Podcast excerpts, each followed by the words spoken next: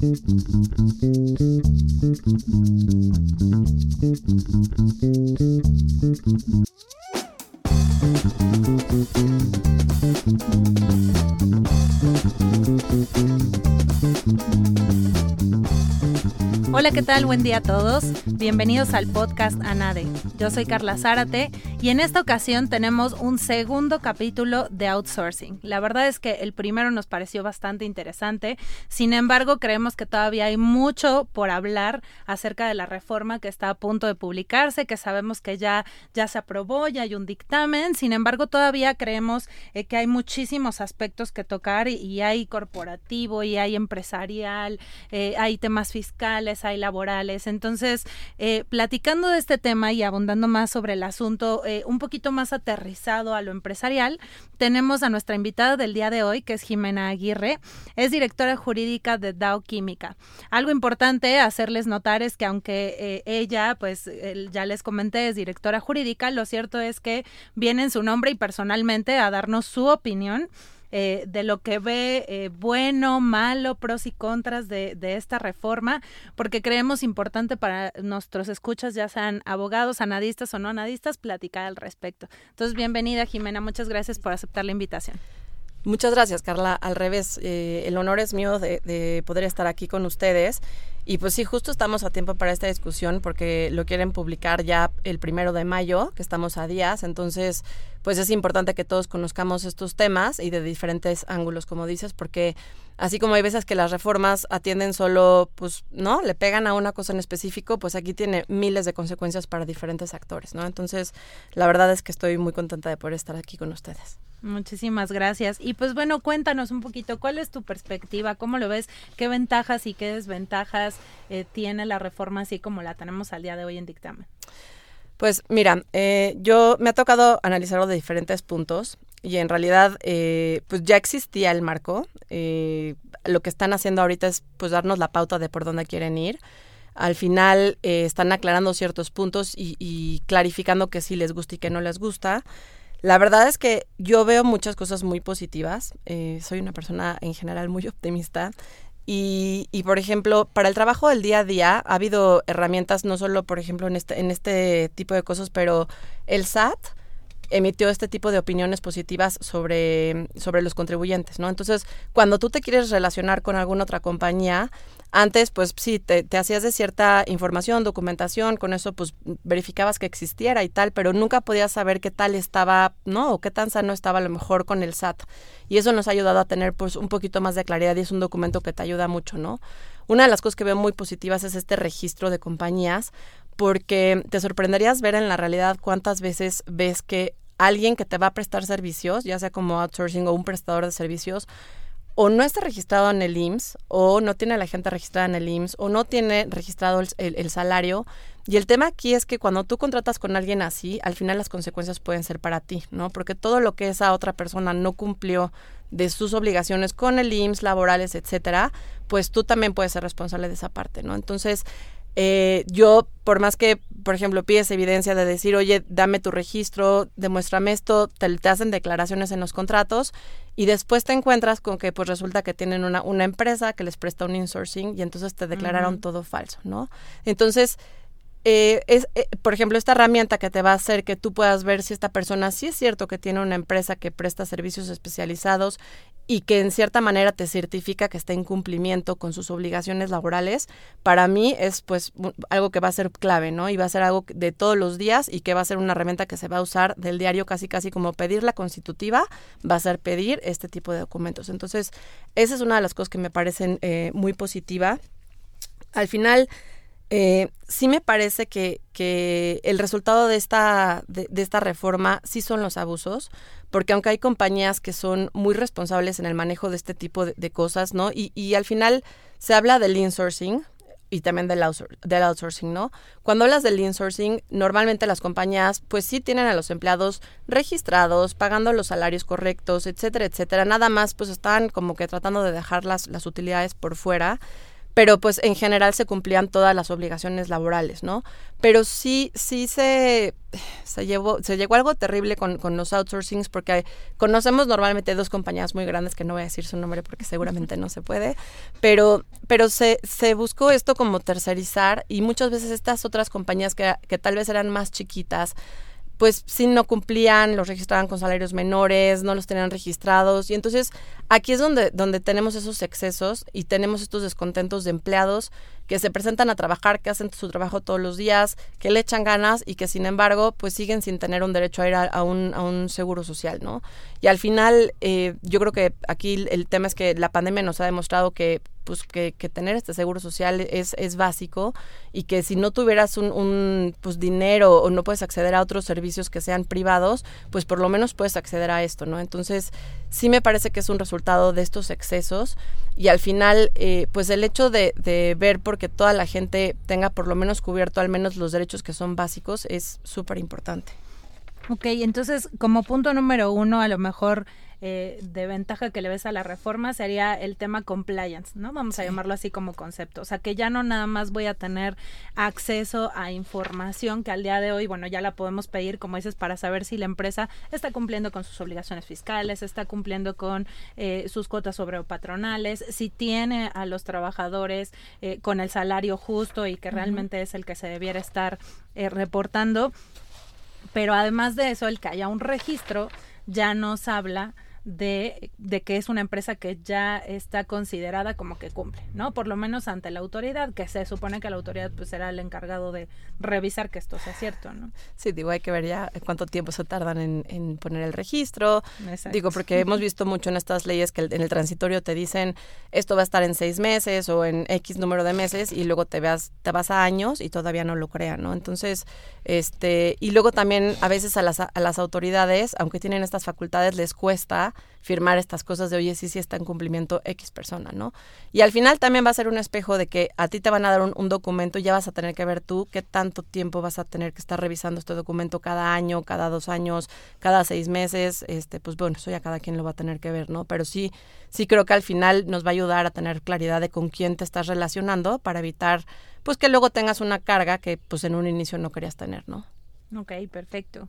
¿Y, qué otra ventaja le ves a la, a la pues, Mira, la verdad es que yo creo que las empresas al final se van a encontrar, digo, las que tienen muchas compañías y que lo tienen desperdigado por muchos lados, eh, pues una simplificación, ¿no? Porque al final manejar nóminas de tener un grupo de, no sé, 30 compañías, 25 compañías, 5 compañías, pues digo, sí implica pues una, una complejidad eh, y creo que al final pues esto, esto sale pues bastante justo. Esta parte, digo, que, que siempre todo tiene lo positivo y lo negativo, de, de, cómo están limitando el tema de las utilidades, que era, en realidad yo creo que era lo único de lo que la gente se quejó, ¿no? Y, yo creo que es el punto crucial por el que existían estos outsourcings que pues también tienen las dos lados, ¿no? O sea, al final decían, eh, el mexicano promedio recibe de utilidades, este, pues no sé, decían algo así como 5 o 6 mil pesos y ahora se supone que el promedio va a recibir estos 18 mil y y salía todas estas noticias de pues la gente va a tener más y tal y ahora ya también salió el otro lado no de decir oye a mí me daban mucho más que eso no entonces pues es, es bien difícil yo creo que eh, pues cuando haces estas leyes y las políticas públicas poder tomar decisiones por un país que es así de grande y que tienes pues todo, todo, ¿no? O sea, tienes... Infinidad de casos. Exactamente, y la gente es muy diferente y los sueldos son muy diferentes. Entonces, pues bueno, nunca vas a poder algo, hacer algo que digas es justo para todos, siempre va a haber alguien que va a levantar la mano para decir a mí no me convino. Pero, pero yo creo que en este sentido es bueno que la gente reciba ese dinero y, y, pues al final este límite que le ponen es lo que la o sea, lo que hace que las empresas digan, ok, perfecto, nos, nos sumamos a esto y está bien. Aunque también te digo que, que a mí me ha tocado ver mucho que en las empresas normalmente tienes estos bonos, ¿no? Y esto pasa mucho en los despachos de abogados, pasa pues en las empresas como productividad, si llegas a resultados, etcétera, etcétera. Entonces muchas veces en las empresas este concepto de las utilidades de solo si le fue bien a la compañía, todo el mundo tiene un derecho a recibir este dinero a veces le cuesta trabajo, sobre todo a los jefes de empleados que tal vez a lo mejor no tienen el mejor performance o que no cumplieron o que no están haciendo las cosas como las tienen que hacer, porque lo que sienten es que si yo te doy las utilidades tal cual están y, y yo a ti te puse tus targets y no los estás cumpliendo, pues entonces es como un premio a, aunque estés haciéndolo todo mal, pues ahí te va tu lana, ¿no? Entonces, Totalmente, sí. ahí es donde, donde, o sea, yo creo que mucho el, el, el concepto de las utilidades le duele a las empresas en general, porque no va reflejado en, en, un comportamiento personal, ¿no? Al final, el simple hecho de que a la compañía le fue bien, perfecto, pero ¿qué pasa si tú eras ese frijol negro que no contribuyó a que la empresa le fuera bien? Y yo creo que ese es justo el punto que, que le duele a algunas empresas, ¿no? Entonces, sí, sí creo que aquí al final, si a la generalidad de los empleados les va a ir mejor porque les van a dar más de lo que les daban antes, pues está bien, porque esto ayuda a que, pues, no, la gente pueda pagar mejores escuelas, que se puedan comprar una casa, que puedan tener un coche, o que lo inviertan en lo que deseen invertirlo, pero pues al final, este, pues sí es importante que si una empresa le está yendo bien, pues también a los, a los empleados les está yendo bien. Entonces, eh, fíjate que este punto es interesante porque ahí sí vendría, veríamos un, un pro y un contra, ¿no? Un pro, claro, que, al, que los trabajadores van a tener derecho a esas utilidades, eh, que en general se supone si todos van a entrar eh, a un esquema eh, digamos, formal, digo que aunque ya lo están en un outsourcing, pero digamos en un esquema formal dentro de la empresa. Uh. Entonces, eh, sí van a tener acceso a esa participación en las utilidades, pero algo que tocas es muy cierto y que yo sí lo vería en lo personal como un contra, porque no está directamente relacionado a la real productividad del trabajador. ¿No? Entonces tal, tal vez un punto que habría después de, de, apretar ahí la tuerquita sería ese. Ok, está bien, si a la empresa le fue bien, bueno, pues aquí está el cálculo y así deberías calcular y tienes este tope para repartir utilidades. Pero que esté directamente relacionado, no sé, a lo mejor a tus mismos protocolos o procedimientos de la empresa en donde establezcas métricas eh, que, que, sí sean para eh, saber si el trabajador fue productivo, ¿no? Sí, sí, la verdad es que sí, sí te digo, yo, yo eso lo he oído muchísimos años este, de muchas empresas porque pues justo es esa métrica en donde pues te puedo estar premiando cuando a lo mejor pues no te debería estar premiando. Uh -huh. Totalmente. ¿Qué, ¿Qué, otro punto ves? ¿Qué me dices, por ejemplo, de, de las estrategias eh, que has visto en, en, diversas empresas que están planeando? ¿Qué se platica al respecto? ¿Qué hacer? Pues, mira, yo creo que no hay mucho que hacer, ¿no? O sea, la, la, la reforma está como muy perfilada a, o sea, voy a ir por ti, ¿no? Y, y al final, eh, yo he visto digo, con todo y pandemia y todo, he visto a la Secretaría del Trabajo bastante activa, o sea, sí haciendo visitas este, de, diversas cosas, ¿no? Desde seguridad de higiene, desde que vienen y te piden el pago de salarios y tal. Tal vez la he visto, pues, de las más activas este, que hay. Entonces, yo sí creo que, que nadie se lo está tomando a la ligera y por eso son estas discusiones tan grandes. Eh, yo lo que he visto es más por el lado de decir, oye, ¿qué hacemos para así cumplir? O sea, ¿no? ¿Cómo le hacemos para así cumplir?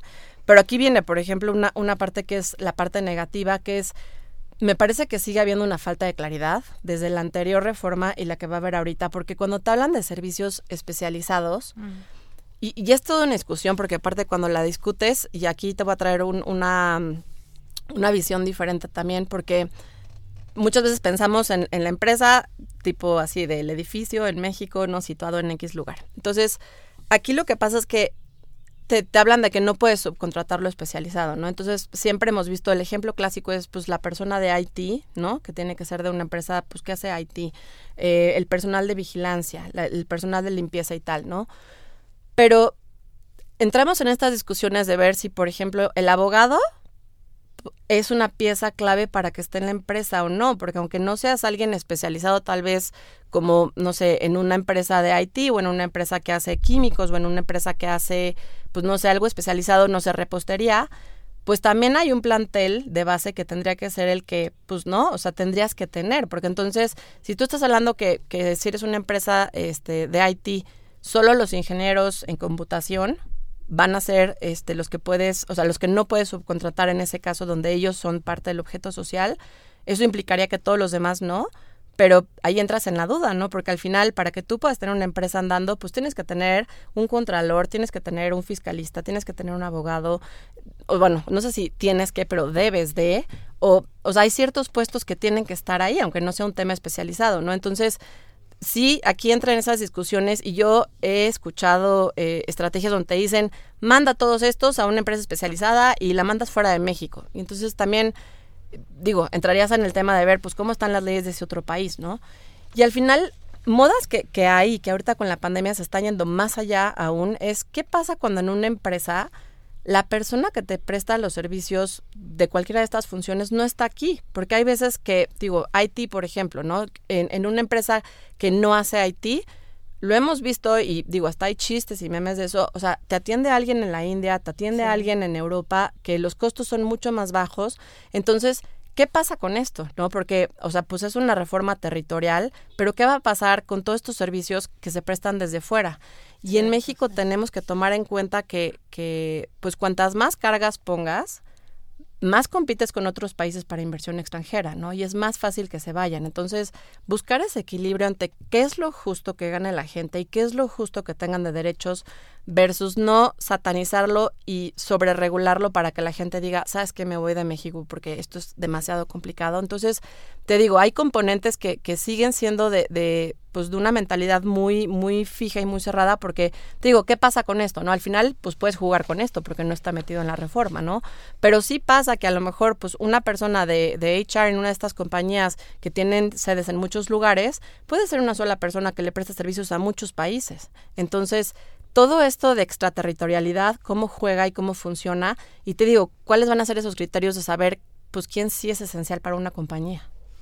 Totalmente, yo creo que ahí, perdón, tienes un punto que es parte medular de la reforma. El hecho de que no quede claro que es un servicio especializado te da un abanico de posibilidades en donde vas a tener a una empresa que diga, no, yo soy conservador y papista y entonces todos mis empleados de todo lo que hago en la empresa van a estar en mi nómina. Y otra en donde diga, pues este es mi eh, target o esta es mi actividad esencial, que es, no sé, fabricar micrófonos o que es eh, prestar servicios legales incluso, ¿no? Bueno, pues todo lo que no sea prestar servicios legales, entonces va a quedar fuera, ¿no? Entonces, sí, sí hay un punto ahí que yo creo que en lo personal hasta se podría perder un poquito el porqué de la reforma, porque de qué sirve que tengas una reforma en donde supuestamente estés prohibiendo el outsourcing, cuando realmente lo único que vas a hacer pues es que el, main purpose de la empresa es, es, el que se va a quedar en la empresa y todo lo demás puede ser servicio especializado. El criterio, como dices, va a entrar muchísimo y ahí la verdad es que hasta también tengo mis asegúnes, ¿no? O sea, ya en criterio, pues tenemos un tema, ¿no? Sí, exactamente, sí. O sea, hay muchísimas cosas que son genéricas y, y, y hasta en este tipo de cosas, ¿no? Al final, eh, digo, hay muchísimas empresas, por ejemplo, yo a mí me ha tocado tratar con muchas que no tienen abogado, ¿no? Porque al final mejor los, los contratan de fuera y tal. Pero ¿qué pasa en una empresa en donde sí tienes al abogado interno, pero sí subcontratas al especialista, ¿cómo va a jugar esto? Porque a, veces los, los roles que jugamos todos nosotros en las empresas son de generalistas, o sea, porque no eres especialista en algo, ¿no? Entonces, ¿cómo juega esto? O sea, ¿qué sí puedes y qué no puedes? ¿Dónde están las reglas de qué tan especializado es, no? O sea, porque ¿Se vale que contrato a esta persona eh, X tiempo porque es especializado en laboral? ¿Cómo vas a saber si, es cierto que sea especializado en laboral, no? Entonces, sí siento que eso, pues desde, desde el pasado no quedaba claro y sigue sin quedar claro. Y pues al final si lo que queremos es buscar una igualdad en todos, imagínate que de repente la carga se vuelva el, ah, perfecto, esta empresa se dedica a pinturas, bueno, ok, todas las, todos los que son este ingenieros que hacen las pinturas se quedan y todo el personal administrativo se va a otra, no sé, o sea, está, está difícil, ¿no? Y, y, pues sí, aquí lo que veo es, es, que para empresas que se dedican a outsourcing, pues sí se los están poniendo muy difícil porque esta parte de la especialización, y, lo hemos discutido, es qué van a hacer, ¿no? Van a ser, no sé, 150 compañías, que es una de, eh, no sé, em, gente especializada en IT, gente especializada en, no sé, jardinería, gente especializada en limpieza de X cosa. Entonces, ¿qué o sea, ¿cómo se vuelve de, difícil el manejo para una empresa de outsourcing? Y lo injusto que es para los que sí estaban haciendo lo correcto, ¿no? Porque al final todo esto va dirigido a esos abusos de la gente que no los registró, no pagó impuestos, no hacía lo correcto, los registraban con los, con los salarios que no eran los correctos y tal. Pero había gente que sí lo hacía bien, también hay que decir, ¿no? Hay gente que sí paga impuestos, que sí lo revisa, que sí te da los reportes de la gente que contrataste, sí te, cuando le pides una auditoría de, de ver que la gente que te mandó eh, pues está cumpliendo con todo, te lo mandan y también ahí los ponen un desequilibrio porque pues no sé qué tanto, o sea, yo sí veo a las empresas ponerse las pilas y sí tratar de hacer las cosas como deben de ser y en compliance, pero no sé qué tanto estas empresas de outsourcing que no estaban en regla se vayan a poner en regla y vayan a asumir todas estas nuevas cargas administrativas que existen. Totalmente. Es que de verdad yo, yo me pongo a pensar y ahí la verdad es que hasta voy a hacer un comentario eh, ríspido porque no es posible que las empresas, como bien dices, ya estén y estemos preparándonos para lo que viene y para estar en compliance y cumplir con la ley y realmente los que no estaban cumpliendo lo van a hacer. Esa sería mi primera pregunta. Y otra, ¿quién es el mayor cliente del outsourcing? O sea, ¿por qué no nada más estamos hablando de empresas privadas? Y ahí lo voy a dejar. ¿no? Entonces, realmente ellos van a contratar a todo ese personal para que quede dentro de esa empresa. La verdad es que lo veo muy complicado. O sea, tú, ahí que... ¿Qué ¿En qué crees que les impacte mucho, como dices, a los outsourcing? O sea, ¿cuál, ¿cuál, es la principal afectación que crees que vaya a tener, no, no solamente a la empresa subcontratada, sino también incluso a los trabajadores? Pues mira, yo creo que, digo, no, no, no sé dónde va el shift, este, yo me imagino que mucha gente va a contratar eh, a esa gente que tienen outsourcing en su propia empresa y que solo se van a quedar por fuera con, con estas empresas especializadas. Entonces, pues yo creo que la tienen difícil porque como te digo, ¿no? Al final, cuando tú contratas a alguien de fuera, normalmente es porque es algo especializado, ¿no? O sea, yo no sé qué tanto vayan a poder estas empresas pues lograr como este grado de especialización para convencer al, gobierno, a la Secretaría del Trabajo, de decirle, hola, mira, te traigo estas 150 compañías, esta está especializada en contadores, esta está especializada en abogados, esta está especializada en... Porque tampoco es un tema de, de y, los abogados usamos mucho esto de in paper, ¿no? O sea, in paper te traigo la solicitud, aquí está todo escrito. Pero ¿qué tanto van a hacer una investigación en la Secretaría para confirmar esta parte, ¿no? Entonces, creo que al final el que tú pudieras pedir a alguien de, oye, quiero a alguien con este perfil, te lo conseguían, lo contratabas y punto, pero ahora lo vuelve más difícil, porque entonces ellos tienen que tener esas aprobaciones para cada una de las empresas y significa que deben de tener como un pool de gente ya especializada en eso, porque si no va a perder su objeto también. Entonces, yo sí creo que si trabajara en una empresa de outsourcing sí estaría eh, muy preocupada, porque pues al final también esta parte de, de que implementen todo lo que hay que implementar en tiempo, va a generar pues toda esta pues no, no sé, la gente va, va a estar como desconfiada de decir es que ya no sé si lo puedo o no contratar, ¿no? Entonces, yo sí creo que, que para ellos es una carga enorme, este, porque además hay mucho que no conoces, ¿no? Te digo, van a decir, eh, está X el plazo para que se abra el registro, para que se hagan todos los trámites y tal, y pues digo, no sé qué tanto se vayan a poner las pilas. Yo los he visto, digo, como están detrás de la reforma, me imagino que sí, pero al final también implica un gasto para, para el mismo gobierno en, en pues meter la plataforma, tener gente que atienda y tal. Desafortunadamente está pues parado el gobierno. Yo la verdad veo retrasos y retrasos y retrasos. Este pues digo, hay que ver qué tanto interés le mete, ¿no? Pero yo creo que sí, al outsourcing se le va a ir mucho, mucho de lo que hoy tiene de, empleo. Ojalá a la gente que trabajaba para ese outsourcing se puedan ir a trabajar a las empresas y que sean, o sea, pues empleados ya formalmente en esas empresas pero, pero sí creo que va, a, va a reducirse mucho la chamba, ¿no? O sea, va, va, a seguir existiendo porque pues sí existe el trabajo, ¿no? Pero, pero al final todo lo que parecía muy atractivo de irte con un outsourcing, un poco le están quitando ese, ese shiny que tenía y ahora ya, ya, pues digo, a lo mejor está pues más fácil contratarlo yo y evitarme esos riesgos, ¿no? Y, y, y, te pongo un ejemplo, desde que sacaron esas, esas reformas, me acuerdo que había una en Jalisco y creo que hubo una, ya no sé si era Baja California, en donde le empezaron a pedir al, al outsourcing que registrara a los empleados que tenías ahí y ellos pagaban los impuestos, pero te tenían que reportar a ti, pues se vuelve una carga administrativa bien difícil, ¿no? O sea, tienes que tener una persona que esté checando todo esto, ¿no? O sea, al final eh, piensa en, no sé, en, en, todo el personal que ha tenido que contratar a la gente para estar checando la temperatura cuando entras a un edificio, ¿no? Híjole, ¿no? Esa carga administrativa es, oigan, ¿y quién se va a asegurar de que todos los meses te mandaron el papel de que pagaron esto, lo pagaron correctamente y, que todo está bien, ¿no? Entonces, te digo, tiene que haber un balance entre estas cargas que te imponen y qué tan fácil o difícil es para la empresa. Y sí, sí, creo que la verdad los de outsourcing lo tienen, este, pues complicado, ¿no? Complicado y, y sinceramente también las autoridades, ¿no? Porque si al día de hoy no han podido revisar la totalidad de empresas outsourcing que sí pudieran estar en incumplimiento, pues no me imagino cómo van a empezar a hacerlo una vez con el registro, ¿no? A lo mejor y, con esta carga administrativa que señalas, eh, se les va a facilitar un poco más, tal vez tengan más información eh, con ellos, pero lo cierto es que, bueno, también hay un sinfín de empresas, ¿no? Entonces tampoco es tan sencillo hacerlo completo. Pues mira, yo creo que ahí están justo, este, voy a decir buscando la cooperación, pero en realidad como obligando a la gente a echar de cabeza porque otra de las cosas que pasó fue que con esta reforma en la Ciudad de México, donde también te hacían decir quién te prestaba el outsourcing en, febrero, ahí este pues empezaron a salir muchas sorpresas, ¿no? O sea, yo creo que cuando decías, oye, te aviso que voy a hacer esto, pues al final empiezan a salir las sorpresas y yo creo que con esa información es donde están empezando a querer, pues, encontrarle el hilo negro, ¿no? Porque yo creo que sí, es, es difícil saber dónde empezar,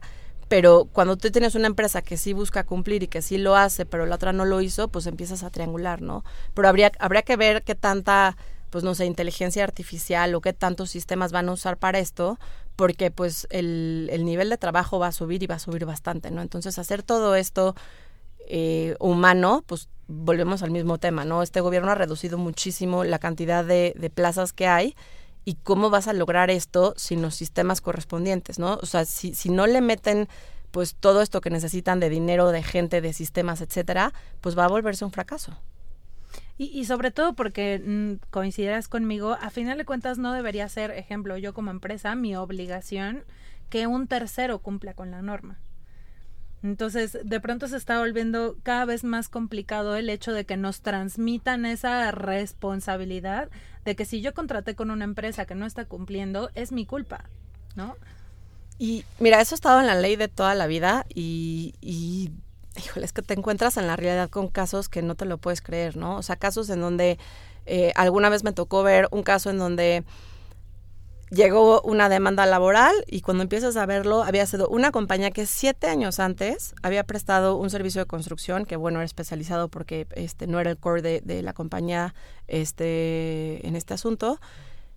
Y el que estaba demandando era un administrativo de esa compañía que ni siquiera había ido a prestar servicios físicamente. Pero claro como su compañía no le cumplía había venido a buscar a la otra compañía que habían tenido un contrato y lo armó todo y esto al final regresamos al tema de los abusos, ¿no? Entonces, o sea, yo, yo estoy de acuerdo en que lo que queremos buscar es el cumplimiento, la justicia, la equidad, etcétera, pero después pues esto se desbalancea con estos derechos que tiene la gente, ¿no? Entonces, yo coincido contigo en que las cargas son enormes, la verdad es que este pues tener que estar revisando todo este tema con quién contratas y tal, y tú, tú siendo experta en, fiscal y estando en todo eso, las leyes antilavado que te obligan a revisar con quién estás contratando, pues es lo mismo, ¿no? Porque era, era un poco por donde iba. Si tú tuvieras, este, y voy a hacer un, un comercial para Colombia y mi abogado de Colombia va a estar muy feliz, pero en Colombia es bien fácil saber con quién contratas, ¿no? O sea, hay los instrumentos como si te metieras al registro público y pidieras, dame un reporte quién es esta compañía y te dan algo que se llama un certificado de, de representación y te dicen cuándo se constituyeron, quiénes son los apoderados, si siguen vigentes al día de hoy, cuál es su registro tributario, etcétera, etcétera. Entonces, siento que nos hemos quedado atrás en México con estas cosas porque sí tengo la obligación de ver, pero entonces tengo que hacerme de 25 papeles que además si me mandan el registro este tributario del 60 y no han hecho nada, pues, o sea, es, es bien difícil, ¿no? Entonces, sí siento que tenemos que avanzar en muchos frentes para no estar en estas situaciones, porque la verdad es que sí está pasando que el IMSS eh, va y te revisa y te dice, oye, tú contrataste con esta otra compañía eh, por te piden una serie de información que afortunadamente si eres una empresa que estás en compliance y que haces las cosas bien y tal, lo tienes, pero pues, te sorprenderías de ver la cantidad de gente que seguramente termina pagando cosas que no le tocan porque pues no, no es lo tuyo, ¿no? Entonces, sí, este, pues el gobierno se está viendo en, en, esta necesidad de ir a ir con los particulares, pero pasa mucho, y pasa mucho, por ejemplo, cuando hacen las normas oficiales mexicanas, que lo que sale no es la tecnología de punta ni mucho menos. Por eso le llaman a los particulares para decir, oye, ¿qué es lo que tengo que regular? ¿Qué es lo que tengo que hacer? Y en la medida en que los particulares participan y dan la información correcta, es que las, estas normas pueden ser eficientes y pueden servir. Porque si no, pues estás como ahorita diciendo, oye, pues mira, ven y ayúdame a hacer el padrón y ven y ayúdame a decir esto y echa de cabeza a esta persona, que es un poquito lo que está pasando ahorita, ¿no? Entonces, sí, coincido 100%, pero, pero sí, sí veo un gobierno que está como overwhelmed y que no, no, no le está, no está pudiendo con todo. Y qué gran ejemplo pones. Me, me, encanta porque ver seguramente casos de éxito, por decirlo de alguna forma, de otros países, yo creo que sería un, eh, un buen, pues digo, valga lo que dije, el ejemplo para nosotros, ¿no? Eh, sería una idea, incluso a lo mejor que la dejamos ahí en el tintero, porque sería magnífico que así como tenemos una opinión de cumplimiento eh, para temas de impuestos, hubiera un registro de sociedades, vamos a llamarlo así, en donde fuera global, ¿no? O sea, si yo te doy la opinión de cumplimiento, por llamarla de la misma manera, significa que, como dices, te constituiste en tal, tienes tu RFC, estás cumpliendo al momento con este tus votos sobre patronales, eh, que no tienes a lo mejor alguna demanda, qué sé yo, no, es algo que fuera como más integral y estaría buenísimo. Y, y, hay esfuerzos, pero no se concluyen, ¿no? O sea, lo del registro público, por ejemplo, ese tema que quieras saber eh, o quieras averiguar si, si están constituidos o, qué bienes tienen y tal, y te tengas que ir literal a todos los registros locales para ver eso, híjole, o sea, tenemos que buscar la manera de hacer que en México las cosas sean un poquito más fáciles, porque si no, con toda esa dificultad, la inversión extranjera se va a empezar a ir, ¿no? Y la verdad es que eh, hay muchísimos elementos, muchísimas plataformas, y no hay que inventar el hilo negro, las plataformas ahí están, es simplemente decidir cuál quieres usar y, y en la medida en la que vayamos con esto hay más transparencia y de verdad las cosas salen mejor, porque al final, pues cualquiera que quiera venir a convencerte de algo, si es este pues lo suficientemente hábil, te puede convencer de eso, ¿no? Pero si tú puedes confirmarlo con terceras fuentes, sin tener que, preguntárselo a la gente, pues eso también ayuda mucho a, a poder tener esta confianza de con quién me estoy relacionando y cómo puede terminar el asunto. Sí, sí, la verdad, la verdad que está un poco complicado y, y me llama mucho la atención cómo, cómo han venido trabajando en este tema. Sin embargo, lo que sí te podría yo decir es siempre tiene que haber, y como dices, eh, como dijiste al principio, un mejor y un, peor escenario, ¿no? Eh, para mí el mejor escenario sería, por ejemplo, que todos los trabajadores que están en un outsourcing pues terminan siendo contratados por los verdaderos patrones, vamos a llamarlo así, ¿no? Pero la realidad es que eso no va a ocurrir. Y como dices, y habiendo además un trabajo especializado, pues lo cierto es que seguirán habiendo empresas. Yo en lo personal eh, tengo algunos clientes que se dedican a este tema de, de prestación de servicios de personal que seguramente se van a ir, como dices, o sea, la inversión extranjera se va a ir porque a eso se dedican y porque estaban dedicados a contratar personal para otros, a tener esos servicios especializados que ante la complejidad de la que hablas, pues mejor dicen, bueno, a lo mejor y sí podría cumplir, pero en lo que investigo, mejor ya me voy. ¿no? Entonces yo creo que eso es algo que sí tendría que voltear a ver eh, nuestro gobierno federal para decir, el punto no es que se vayan, el punto es atraer el empleo, el punto es crear más empleos. Y, y, la verdad es que a veces ni siquiera es que tengas que sacrificar una cosa con la otra, ¿no? O sea, muchas veces puedes llegar a un punto medio platicando con la, con la industria, con las empresas, y decir, oye, mira, o sea, yo lo que quiero es esto, ¿no? ¿Cuál es mi objeto? Y buscar este, este, este punto medio, ¿no? Porque al final aquí sí un poco fue, mira, vamos a hacer esto y me vale. Al final, en diciembre todos lo vimos que dijeron, bueno, a ver, vamos a dar un plazo para ver qué, qué, qué dicen las empresas habían dicho que esto no iba a ser hasta después de las elecciones, pero luego otra vez volvió la prisa por sacarlo. Pero, pero al final como que si te sientas con las empresas y, y todos entienden el punto y, y, al final es más fácil tener este cumplimiento por parte de las empresas, ah, te lo impongo y me vale lo que pienses, ¿no? Y, y sí hay que medir esto, porque al final, eh, con todo este tema de pandemia, con toda la, o sea, digo, he leído muchos artículos, por ejemplo, de, de que, pues, digo, ya viendo que, que funciona, que la gente puede trabajar de fuera y tal, pues qué fácil es contratar a alguien que haga este trabajo a lo mejor en X país que me sale más barato y que no tengo que pagar esto y que no tengo que hacer esto otro. Entonces, sí hay que tener cuidado y, y también, pues en su momento, eh, Cofemer, con este rol de, de, simplificar las cosas, pues también habría que ver qué, qué, qué opina sobre todo esto, ¿no? Porque al final, este, pues ver que las cosas sí salgan rápido, salgan a tiempo y tal, porque si tú empiezas con este, por ejemplo, yo que, que estoy contenta con el registro, pero si es algo que no va a salir en tiempo, si es algo que no va a salir, o sea, tendría que ser algo que lo metes en una computadora y saca un análisis y punto, ¿no? No algo que se va a meter una persona a revisar 500 documentos en un cuarto y va a tener una opinión de sí o no. Tienes que tener tres, cuatro criterios para ver si sí o si no cumplió y punto, porque si te vas a meter a revisarlo un año, va a salir un año y medio después, pues entonces le vas a dar en la torre a lo que quede del outsourcing y vas a afectar a muchas personas y a muchas familias. Entonces, sí hay que ver qué, qué pueden hacer, cómo pueden usar la tecnología para que esto pues salga mucho más sencillo, porque tendría que ser un proceso de verdad de lógica, de a ver, te voy a pedir estos documentos y si esto me checa, pum, vas para adelante. Y si no, pues bueno, ya ver cuál es el proceso, porque lo que no puedes hacer es lo que está haciendo el gobierno con, con todo lo que está pasando con, con Cofepris, que no saca autorizaciones, con Semarnat, que está súper detenido. Entonces, tienes muchísimas autoridades que en vez de estar fluyendo y viendo cómo sacan adelante todo, Pues al final los estás viendo pues que están echados para atrás diciendo, pues no, no voy a sacar nada de esto. Entonces, en la medida en la que sí en serio lo que prometen que sea sea en realidad, yo creo que puede tener mucho éxito.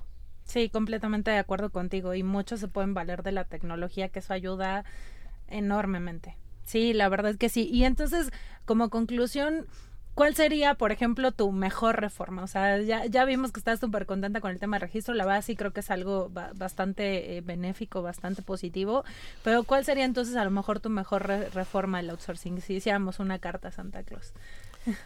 Pues mira, en realidad yo, yo, yo no estoy peleada con todo lo que está pasando, ¿no? O sea, al final eh, sí creo que tiene que haber un, un, tema de justicia, o sea, y sí, sí los salarios en México pues sí están muy bajos. O sea, yo, como te dije, a mí me toca trabajar con muchos países, yo tengo 23 países a mi cargo. Entonces, me toca ver muchas comparaciones y cuando veo que en Colombia pagan el doble o el triple que en México de salario mínimo, sí digo, oye, pues ¿dónde estamos, no? Y al final, pues somos los que estamos junto a Estados Unidos y sí, hay veces que ves los sueldos que se pagan y gente que gana el mínimo y sí siento que, que de esta manera es la manera en la que puedes hacer que la gente pues pueda tener acceso a un poquito más, ¿no? Entonces, yo creo que es justo, yo creo que la gente este, pues al final la gente que está en un outsourcing no siempre se pone la camiseta si trabaja para otra empresa porque nunca sabes cuándo va a terminar esto. Eh, la verdad es que ya ni te digo de, todos estos contratos que, que, te contratan y te, y te dan vacaciones y luego regresas y luego te mandan a otra empresa para que no generes la antigüedad y tal. Yo, yo creo que el propósito es, es bueno, o sea, es un, es un, es un propósito de, de equidad y de justicia social pero al final el, el chiste va a ser cómo, cómo lo, lo, bajan las empresas y que lo tomen a, lo mejor y que, y que sí se haga pues todo en beneficio de los empleados, ¿no? Que es lo que se está buscando. Porque al final, pues lo que pasa es que, pues claro, vas a tener un IMSS que está este, sin dinero porque pues si todos están dados de alta con el mínimo, aunque no lo ganen, pues tiene poco dinero, ¿no? Ves a todos estos empleados que cuando tienen un tema de incapacidad les pagan pues el mínimo cuando ganaban más. Entonces, hay muchísimas cosas que están fuera de control y, y yo creo que es, es, es, justo, ¿no? O sea, lo de las utilidades, eh, pues sí, o sea, estaba todo el mundo colgado de la lámpara porque pues del 10% de algunas compañías es pues millones de dólares, impresionante, pero pues al final sí hay que compartir esto, ¿no? Y te digo, al final cuando tienes una buena opinión porque has trabajado para buenas empresas que están en compliance y que son buenos patrones, pues al final a lo mejor pues yo estoy muy positiva a esto porque siempre lo he visto y, me gustaría ver que más gente lo tenga, ¿no? Pero hay mucha gente que no lo tiene y que ni siquiera cree que se lo merece y, y que pues lo están haciendo muy mal, ¿no? Entonces yo, yo la verdad es que sí creo que tenemos que tener un poquito más de claridad. Sí creo que la, la Secretaría del Trabajo tal vez tiene que hacer como, como hizo el SAT en su momento con, con todo el tema de antilevado, que hizo como una claridad de, no sé, te tienes que registrar. Estos son los supuestos en los que me parece que sí estás, porque justo había cosas en donde no entendías. Entonces, en la medida en la que estén abiertos a dar más claridad, creo que nos va a ir mucho mejor, porque si no vamos a estar todos sin entender qué pasa. Sí, Sí, así es y muchísimas gracias Jimena. Yo me quedaría con de todo lo que platicamos, yo me quedaría yo creo con tres cosas, ¿no? La primera, lo que comentas ahorita de la productividad. Si de pronto hiciéramos un link entre la productividad del trabajador con sí, claro, participarle en las utilidades de la empresa por haber hecho ese buen trabajo, estaría fenomenal. La segunda, como dices, el registro, ¿no? Que sí nos puede dar una certeza, esperando que, que se concrete bien y todo, que nos dé una certeza de las empresas con las que estamos contratando. Eso está, la verdad, muy bueno. Y en un tercer punto, que la verdad no me gustaría dejarlo de fuera, este, fuera de todo este tema de la reforma, sería, independientemente de que haya reforma o no, las autoridades deben dedicarse a, a verificar que todo está en, en orden. ¿no? Eh, porque al día de hoy ya tenemos, de hecho, las suficientes reglas para que eso ocurriera, ¿no? Para saber si las empresas cumplen o no cumplen, si cumplen más o menos. Entonces, en la medida en que esas herramientas se cumplan y se desarrollen, pues yo creo que vamos a llegar, eh, independientemente de cómo esté la ley, a, un mejor puerto, ¿no? Sí, definitivamente.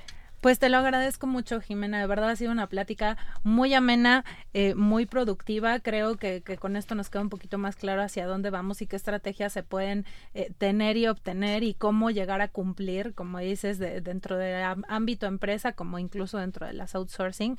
Te agradezco mucho que hayas venido con nosotros. Espero tenerte otra vez muy pronto en este podcast. Y pues muchas gracias a nuestros escuchas eh, por habernos acompañado el día de hoy. Nos vemos en el siguiente podcast. Anade, muchas gracias. it.